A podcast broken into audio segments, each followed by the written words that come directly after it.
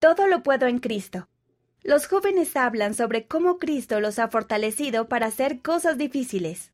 Véase Filipenses capítulo 4, versículo 13. Lidiar con la depresión. Hace unos años me di cuenta de que me estaba volviendo cada vez más letárgica. Carecía de apetito y estaba perdiendo la pasión por las cosas que antes me encantaban. Para simplificarlo mucho, estaba triste todo el tiempo. Lo peor de todo es que me sentía separada del Padre Celestial. Pensé erróneamente que mi propia indignidad era la causa, y que si pudiera ser más recta sería feliz de nuevo. Sin embargo, después de un año de tratar de arreglarlo todo por mi cuenta, me sentía abandonada. ¿Dónde estaba la paz prometida que buscaba? Hubo ocasiones en las que no quería vivir. Con el tiempo, mis padres se dieron cuenta de que algo estaba mal, Vi a un profesional y empecé a tomar medicamentos, pero nada estaba cambiando.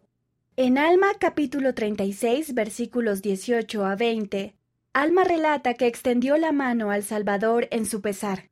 Él dice, y oh qué gozo y qué luz tan maravillosa fue la que vi. Sí, mi alma se llenó de un gozo tan profundo como lo había sido mi dolor. Una noche al leer esas palabras no pude evitar sentir envidia. Había suplicado alivio en oración innumerables veces. Entre lágrimas me pregunté ¿Por qué no estoy recibiendo el gozo que sintió alma hijo? Mi respuesta llegó en pequeños escalones, un pensamiento a la vez.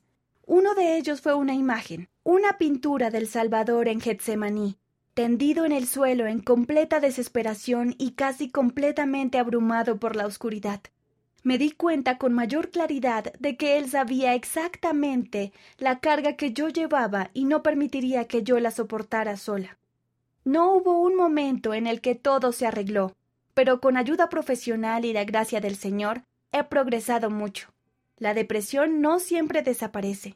Sin embargo, ahora entiendo que mi pesar cambiará por gozo, en esta vida y en la venidera.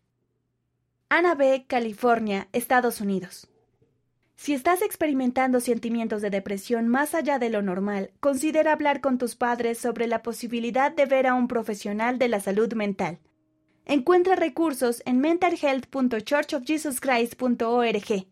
Si estás teniendo pensamientos suicidas, busca ayuda inmediatamente.